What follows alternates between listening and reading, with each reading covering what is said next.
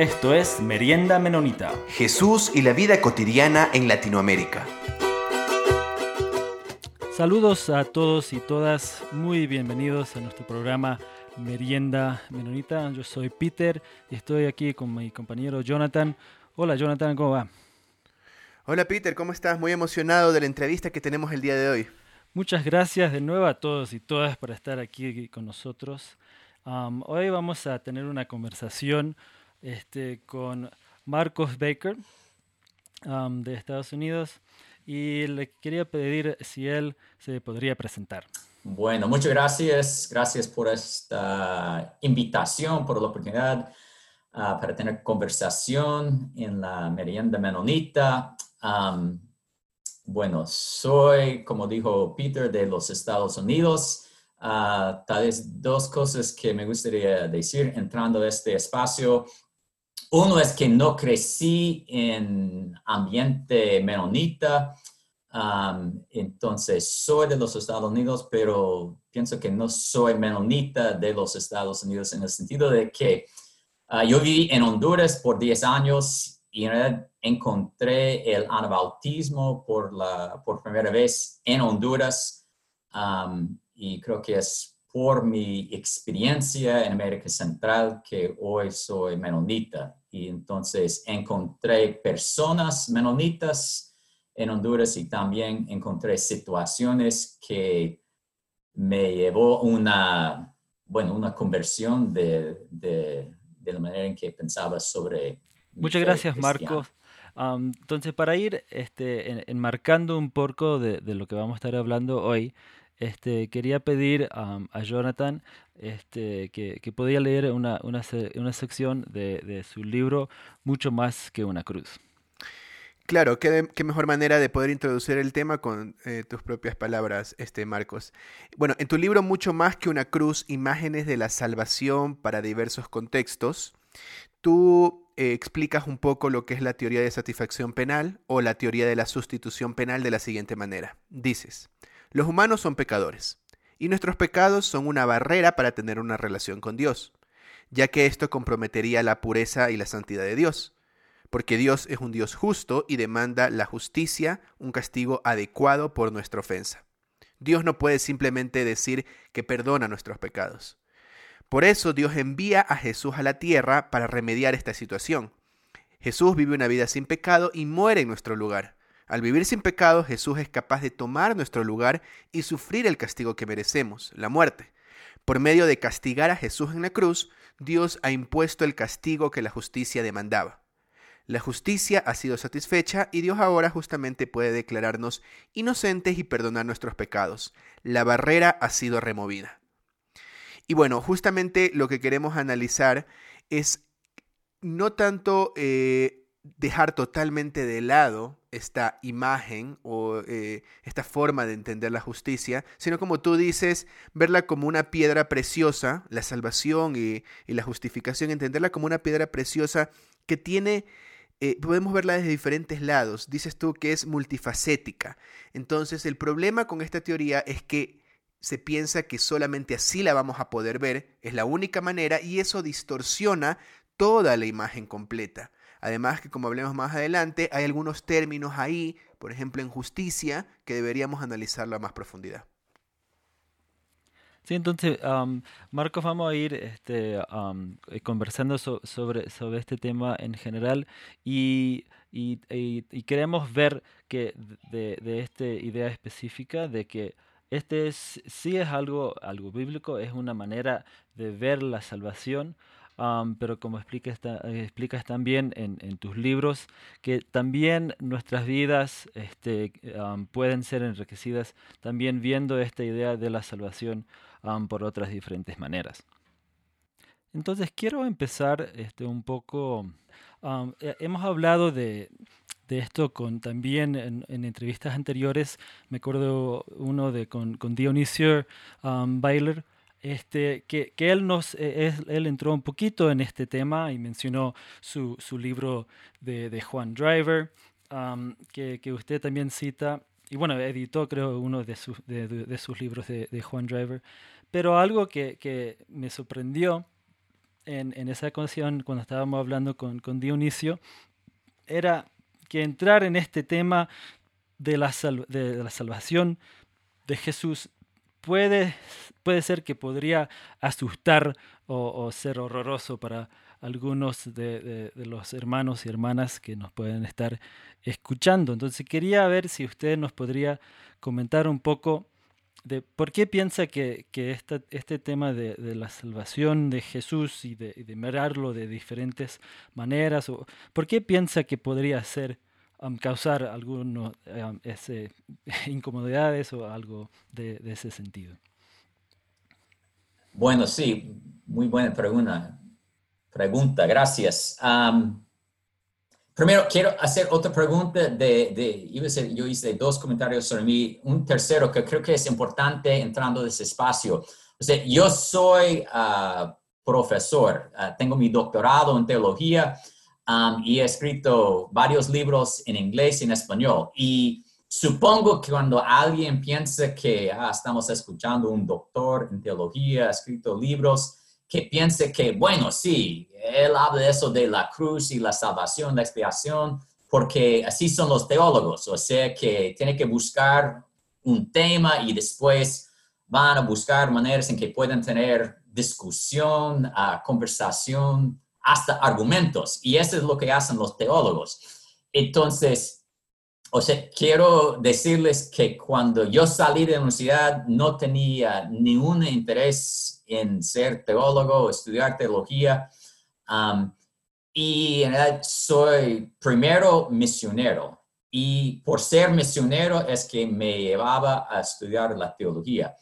Y en realidad todos mis libros Ah, nacen de la situación pastoral misionera. Entonces, he enfocado, por ejemplo, en el tema sobre la cruz y la salvación por cosas que surgió, surgieron de mi experiencia en el ministerio. ahora, eso de por qué ah, ciertas personas tienen como reacción fuerte contra eso de a hablar de varias maneras de concebir cómo Dios por la cruz provió la salvación. puedo mencionar uh, dos cosas que son muy importantes. Para la gran mayoría de los cristianos hoy, solo saben de una manera de explicar cómo la cruz provee la salvación.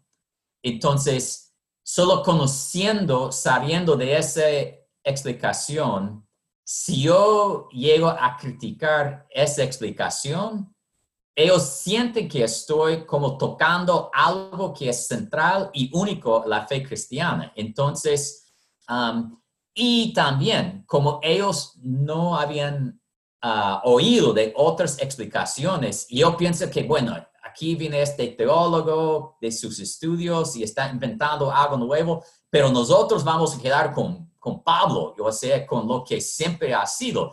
Entonces, un comentario para personas que pueden como asustar con eso es hacer la observación que la manera en que hoy la mayoría de cristianos, al menos cristianos en el occidente, hablan de la cruz es relativamente nuevo. O sea, bueno, es viejo para nosotros de nuestras vidas, pero en, en la historia de la iglesia solo es de unos 400, 500 años, desde la Reforma um, y un poco más tiene sus raíces en el Salmo hace mil años. Pero por mil años de la historia de la iglesia hablaron de la cruz en otras formas. Entonces, um, pero creo que se asusta porque piensa que no, esto es como pensaba Pablo, ¿cómo vamos a...? No, es que en realidad por mil años las personas, los cristianos pensaron que Pablo hablaron en otra manera. Y lo otro cosa en que creo que nosotros como que entramos en conversación sobre ideas así, necesitamos tener mucho cuidado es hacer una distinción entre, por ejemplo, yo voy a decir que tenemos que hacer mejor en cómo explicamos la salvación por la cruz. Podemos hacer mejor. Pero cuando yo digo eso, la persona puede sentir que yo estoy ah, como atacando a su experiencia con Jesús. Porque yo estoy, o sea, yo estoy diciendo, manera, es, es mi realidad. O sea, yo critico la manera en que yo mismo entendí el Evangelio y me convertí, me, me conocí a, a Jesús. Entonces, pero cuando yo critico esa manera de hacer la explicación, no estoy diciendo que la experiencia de Marcos cuando era niño no tiene validez, que no funciona, no sirve. Entonces, yo creo que esta es una cosa en que tenemos que tener mucho cuidado, que no estamos atacando la experiencia de la persona con Jesús. Lo que yo quiero decir es que podemos hacer mejor. Marcos, y algo que mencionaste anteriormente que me parece muy interesante, eh, y bueno, también es un distintivo, me parece, en Autista, es que en muchos de tus libros, como tú mismo mencionaste, no, a veces no haces esa separación entre la teoría por un lado y lo que piensan los teólogos allá en la Torre de Marfil, solos, y por otro lado el área pastoral. Y a veces hemos tendido a tratar estos temas solamente de manera como que si fuera algo matemático, algo que no nos concierne en nuestras experiencias, que por eso a veces es tan difícil hablar. Entonces, en tus libros yo me doy cuenta de esto justamente, y por eso me emociona tener un poco esta entrevista, porque creo que podemos hacer conexiones interesantes entre la parte teológica fuerte, digamos, por allá, y la parte pastoral. Eh, definitivamente, eh, la cruz es importante para los cristianos. El, teólogo alemán Jürgen Moltmann comienza en su primer capítulo de su famoso libro El Dios crucificado, citando a Lutero con esa frase famosa Crux probat omnia, la cruz lo prueba todo, o por medio de la cruz pasa todo lo que merece llamarse cristiano. Entonces, sin duda, la cruz es importante para el cristianismo. A pesar de que ahora último he escuchado por ahí, aquí en Latinoamérica, a ciertas tendencias a querer dejar de lado la, de lado la cruz, porque o no ven su poder, incluso no ven su belleza y dicen que es, meramente un símbolo de tortura. Pero la cruz es importante en general para el protestantismo. Pero como mencionabas, se ha vinculado esto a la teoría de la satisfacción penal, hablando sobre la salvación por medio de la cruz solo en términos legales. Entonces ya explicaste un poco por qué a veces la gente se puede ver afectada. Pero entonces, ¿cuál es la alternativa a entender la obra de Cristo solamente de manera eh, legal por medio de la satisfacción penal. ¿Qué alternativas tenemos? Bueno, gracias. Y una observación muy importante en relación a eso de hablar de la cruz es que en el Nuevo Testamento hay varias imágenes de cómo la cruz provee la salvación. En el Nuevo Testamento no hay explicación del mecanismo no hay explicación de cómo la cruz provee la salvación. Ahora, nosotros como humanos, y especialmente los teólogos, vamos en la dirección de explicar el mecanismo. Entonces, en realidad, la teoría de satisfacción penal, y tal vez debemos, o sea, para los que están escuchando, y, que es eso, ah, ya me perdió con estos, este lenguaje de los teólogos. Entonces, la teoría de satisfacción penal o sustitución penal, penal es decir que Dios es Dios, Dios justo, santo. Nosotros somos pecadores y Dios siendo un Dios justo no puede ah, solo perdonarnos, no puede estar en relación con nosotros si no hay castigo para los pecados. Y nosotros somos pecadores, no podemos uh, cumplir, no podemos um, no podemos dar lo que Dios necesita para llegar a la justicia. Entonces Jesús muere en nuestro lugar, Dios castiga a Jesús en vez de castigar a nosotros. Entonces ahí la sustitución y la satisfacción es que éste satisface a la justicia de Dios. Entonces este es lo que digamos ah, la, la teoría de satisfacción penal.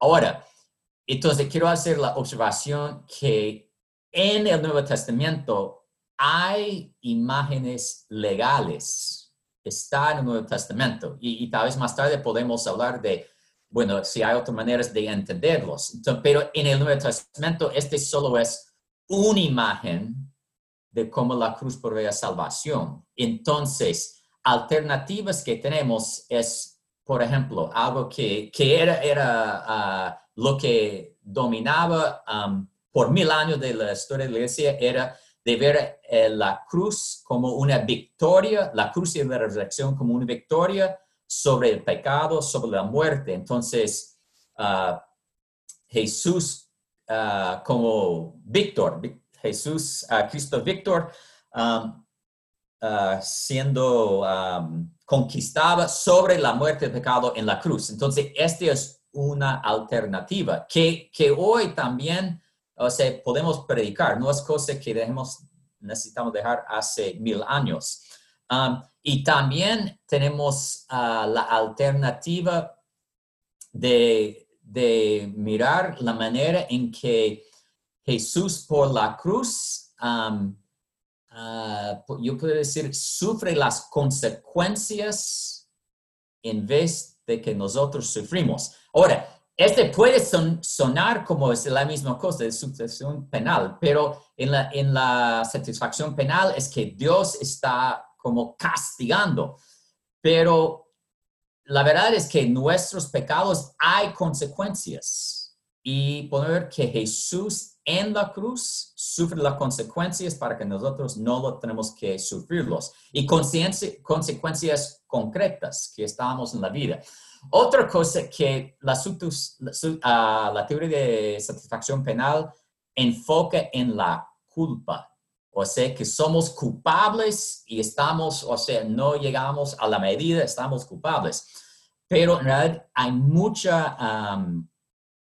Hay mucho en el Nuevo Testamento que enfoca más en la vergüenza y el honor. Y en nuestro, o sea, en, la cultura occidental ha ido, ha ido más lección de la culpa, pero en realidad hay mucho material en el Nuevo Testamento de que podemos hablar de por la, la cruz y la resurrección de Jesús, estamos librados de, de la vergüenza que cargamos, no solo de la de la culpa. Um, y también, cosa que yo pienso es muy, muy importante que perdimos si solo vamos con una de estas imágenes es um, por la cruz vemos cómo es Dios. Entonces hay salvación por la revelación que nos muestra cómo es uh, Dios. Entonces por la cruz vemos que Dios es un Dios que está listo hasta morir para, para salvar nosotros. Entonces Dios es un Dios de amor, de solidaridad con los excluidos. Entonces, este puede cambiar radicalmente el concepto de alguien que alguien tiene de Dios y este puede ser parte de su salvación. Marcos, y también das algunos aspectos, dices tú en el libro, positivos sobre la satisfacción penal y sobre la manera, porque ya se ha vuelto todo muy técnico. Tenemos todo, todas unas gráficas donde graficamos cómo Cristo nos salva de la cruz, como tú lo explicaste. Entonces, por un lado, es como es muy fácil y es lo que nos enseñan incluso desde chiquitos en la escuela dominical y somos expertos desde que somos pequeños sobre decimos cómo evangelizar. Entonces tú das algunos aspectos positivos, entre esos dices que es claro, eh, esta aproximación de la satisfacción penal es corto, es efectivo y quita el sentido de la culpa. Y luego das una lista de las deficiencias de esta teoría, que es bastante larga, ahí nos puedes comentar algunas si quieres, pero mi principal pregunta aquí es la siguiente. Por un lado, eh, hay un problema de que solo nos enfoquemos en una parte de, en la satisfacción penal cuando hay muchas otras caras. Pero además de eso, tú mencionas que parece ser que incluso en esa cara que nos hemos enfocado bastante de la satisfacción penal solo de manera legal está distorsionada. ¿De qué manera está distorsionada? ¿Cómo se entiende lo legal eh, en Occidente eh, en comparación con eh, lo legal en la, en cultura hebrea? Ok, entonces, y la deficiencia, y aquí quiero, quiero meter un poco del lado pastoral antes que vamos a lo bíblico teológico. O sea, primero hay una deficiencia en cómo funciona. Entonces, hay personas, entonces, dos, dos historias muy breves. Una mujer que creció en ambiente cristiana, pero su manera era de como, mire, si, si Dios quiere castigar a Jesús, si Dios tiene que castigar a Jesús para dar salvación a mí, yo no quiero tener nada que ver con un Dios así. Entonces, su concepto de Dios, por escuchar esa manera de, de entender, era de rechazarlo y ella dejó la iglesia. Cuando, o sea, ella, me dijo que cuando llegué a los 16 años y me dejaba, yo me iba de la iglesia. Entonces, fue una deficiencia pastoral, uh, o sea, en la carne para ella y ella dejaba la iglesia. Cuando ella leyó el libro mío que presentaba otras caras, entonces ella estaba, ah, hay otras posibilidades, regresaba a la iglesia. Otra historia de un hombre que creció en un, ambiente similar, y, pero él no, no, rechazaba, pero tenía sus dudas, preguntas, ¿es, Dios es así. Pero después empezó, eh, estaba muy involucrado en un ministerio de la justicia restaurativa. Entonces, él empezó a sentir choques entre, estaba emocionado trabajando en la justicia restaurativa, pero él sintió, pero en el centro de mi fe cristiana hay una historia de una justicia que no es justicia restaurativa, es justicia que, o sea, Dios como que tiene que castigar y como hasta como que venganza, tiene que, um, Dios necesita satisfacción, entonces dice, entonces él sintió tensión y iba con más y más dudas sobre su fe. Entonces, otra vez, leyendo mi libro y él eh, él pudo ver, hay otras maneras de concebir la cruz. Entonces, y él vio en realidad que su teología de la cruz y su ah, trabajar en la justicia restaurativa en realidad estaba una cosa integral. Ahora, entonces, hay deficiencias. Yo hago entonces la pregunta, ¿de dónde vienen esos problemas? Es porque creo que, como dije antes, el, hay imágenes legales en el Nuevo Testamento, están ahí. Entonces, una cosa que unos hacen es como que descartarlos, que no vamos a hablar de eso. Pero yo creo que una mejor manera es de ir más profundo y hacer la pregunta, ok, cuando Pablo, por ejemplo, en Romanos 3 habla de la justificación, ¿en qué estaba pensando Pablo? Y si vamos al Antiguo Testamento, el concepto de justicia de los hebreos en el Antiguo Testamento es muy diferente del concepto ah, occidental de la justicia. Entonces, para los hebreos, en el contexto del pacto, la justicia siempre era una cosa ah, de relación. Entonces, lo que es justo es, o mejor decirlo, una persona justa es una persona que cumple con sus deberes y obligaciones con otras personas. Entonces, en un pacto, la justicia es cumplir con su pacto.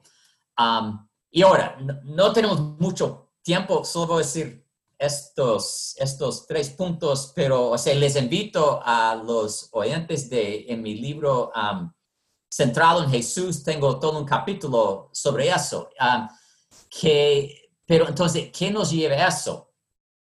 Hacemos la pregunta, ¿qué significa que Dios es un Dios justo? Entonces, si vamos con el concepto occidental, la justicia es cumplir con las leyes. Entonces, el concepto occidental dice Dios es un Dios justo, significa que Dios tiene que cumplir con las leyes.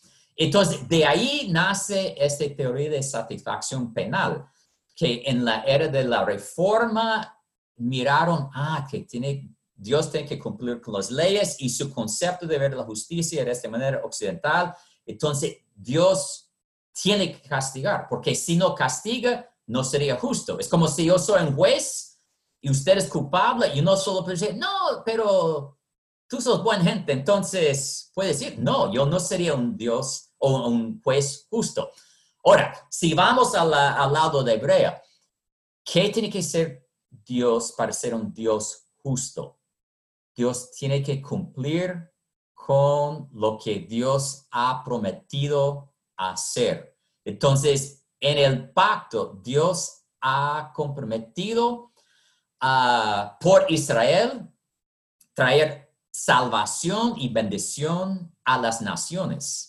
Entonces, leemos Romanos 3 por los lentes ah, hebreas y Dios es un Dios justo porque está proveyendo una manera de salvación. Mientras lo leemos por los lentes um, occidentales, Dios es un Dios justo, ah, tiene que castigar, porque así dice la ley.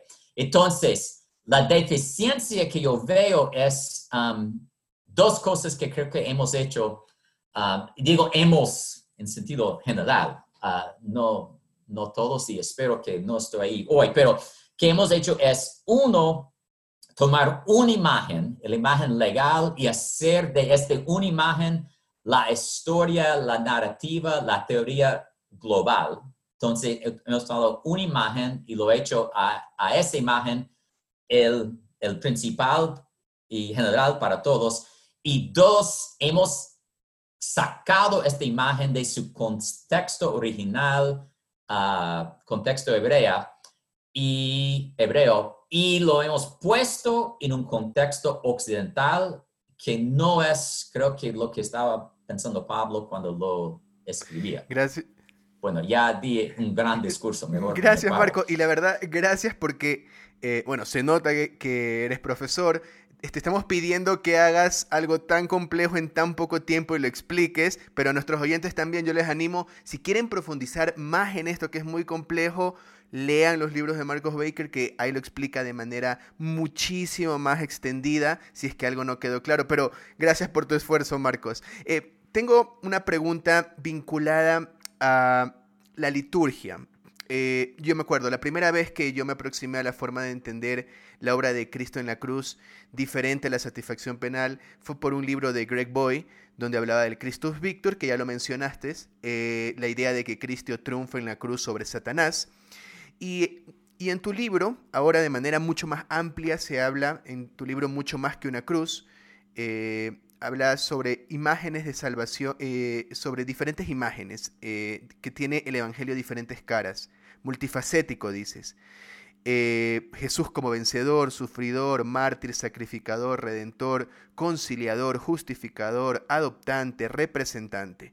El asunto que yo veo una cosa muy compleja aquí, y no sé si quieras comentar un poco sobre esto, es que ya nosotros hemos armado todo un sistema en la liturgia, como mencioné, en la escuela dominical, en los dibujitos para explicar todo esto, eh, basado solamente en la satisfacción penal.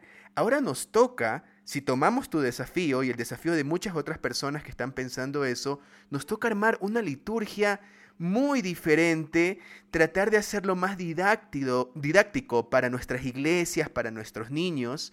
Entonces, si nos podrías dar algunas, tal vez historias que tú has escuchado de personas que están en el ministerio sobre cómo han incorporado estas otras caras, teorías o aproximaciones en sus prácticas litúrgicas en Latinoamérica.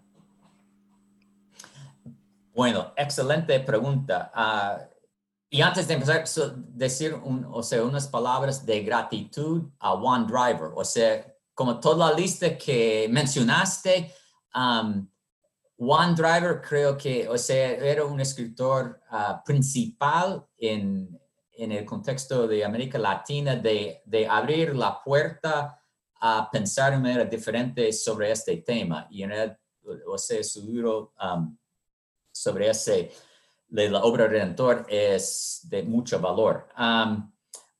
ahora, al libro mío, entonces, eh, en, mi libro, mucho más que una cruz, o sea, yo tuve la misma, como, ¿cómo decir?, observación que yo, tengo un libro en inglés sobre este tema, que era un libro, es un libro uh, bueno, para, para clases en el seminario, institutos bíblicos, o sea, es teología, teología.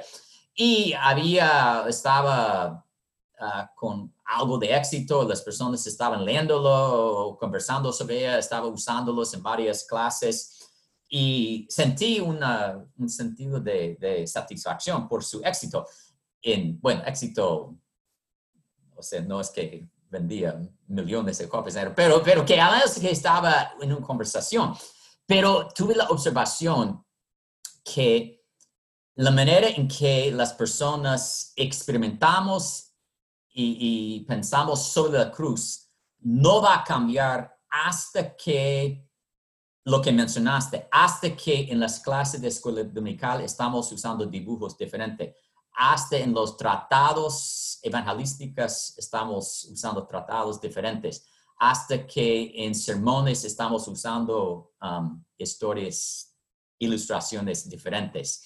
Entonces, um, me propuse en este libro de, de, hacer exactamente eso. Entonces, no busqué los grandes teólogos de, de, darme como ensayos sobre la cruz, que yo podría armar un libro.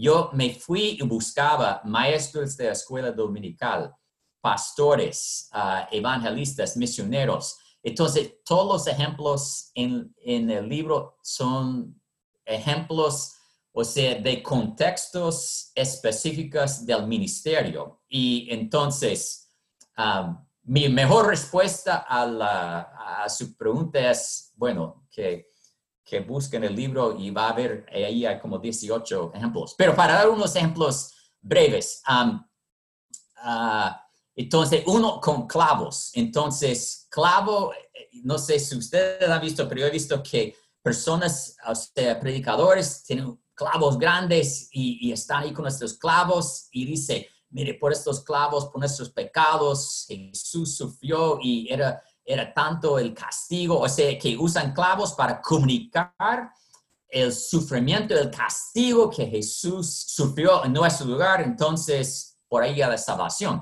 Entonces, um, hay una, en el libro hay, hay un predicador aquí en bueno, yo estoy hablando de California, él, él, él, está en Los Ángeles, predicaba en una iglesia y al final él usaba clavos, pero mire cómo lo usó. Entonces, él invitó a todos los y dijo, mire, tenemos, um, tenemos una olla aquí que está llena de clavos. Entonces, les invito a todos de, de venir al frente y agarrar un clavo y vamos a imaginar, vamos a depositar toda nuestra vergüenza en este clavo. Entonces, él invitaba a las personas a tenerlo en su mano y sentir la vergüenza que ellos habían sentido, experimentado en su vida.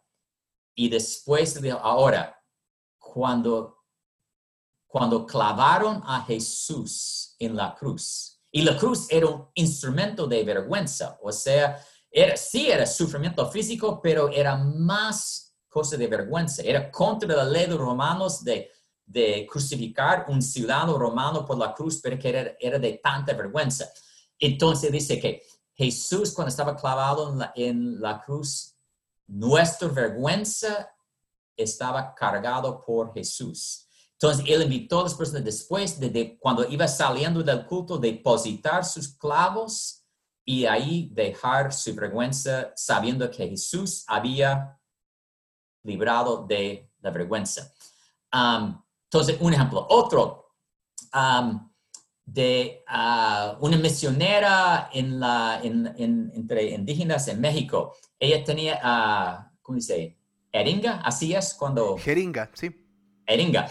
Entonces, ella lo, puso papel chino en, pedacitos y ella dijo, mire, cuando nosotros, Jesús en la cruz, es como que Jesús Ah, cargó todo el mal de, la muerte, del pecado, y Él se resucitó. Entonces, como que Él conquistó, triunfó sobre esta enfermedad del pecado que nosotros tenemos. Entonces, ella dice, y ustedes pueden tener eso. Entonces, ella sacó su ringa y dijo, es como que cuando confiamos en Jesús, es como que estamos recibiendo este uh, antibiótico, este vacuna contra el pecado y es por la obra de Jesús. Entonces, dos ejemplos muy concretos que, que cosas que podemos hacer. Y como digo, hay, hay varios otros en el libro. Gracias, Marcos. Este, um, Ah, para ir ah, cerrando, este, algo que, hemos este, estado preguntando a, muchos de nuestros diferentes invitados para, dar aporte a, diferentes iglesias este, aquí en, Latinoamérica, quería saber desde, desde su perspectiva, ¿hay algo este, particular que el, eh, y quizás pensando en esto mismo que hemos estado hablando, que, que el anabautismo ofrece a comunidades de fe aquí en, en América Latina. Ok, gracias. Y como dije al principio, fue en el contexto de América Central que yo me encontré en el anabautismo y, y entonces, hablando de mi propia experiencia, puedo mencionar, bueno, tres o cuatro cosas. Primero es el anabautismo Ah, enfoca en Jesús. Y, no es el único, o sea, los luteranos también, Karl Barth, gran teólogo, pero sí, los anabautismos, o sea, enfocamos en Jesús y decimos que toda nuestra teología va por la lente de Jesús. Entonces, como en el, en el ministerio, yo he, ah, ha sido una gran herramienta de poder decir a las personas, cómo es Dios, miramos a Jesús. Entonces, en el contexto eh, de América Latina, donde hay muchas personas que tienen concepto de Dios de un Dios severo, lejano, enojado, el anabautismo ofrece la gran posibilidad de decir a las personas, nosotros enfocamos a Jesús y dejar a Jesús ayudarnos a saber cómo es Dios. Uno. Dos, para mí el bautismo tiene un evangelio más integral. Yo crecí con un evangelio muy individualista, muy espiritual, muy enfocado en el futuro. El anabautismo tiene el individual, el personal, el espiritual, el futuro, pero también tiene el horizontal. Entonces, es algo que desafortunadamente hoy todavía necesitamos en gran manera en América Latina.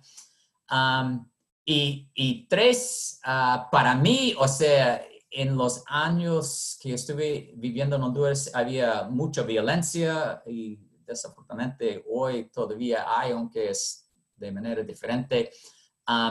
y entonces, en un contexto de mucha violencia, el bautismo ofrece una alternativa de la paz.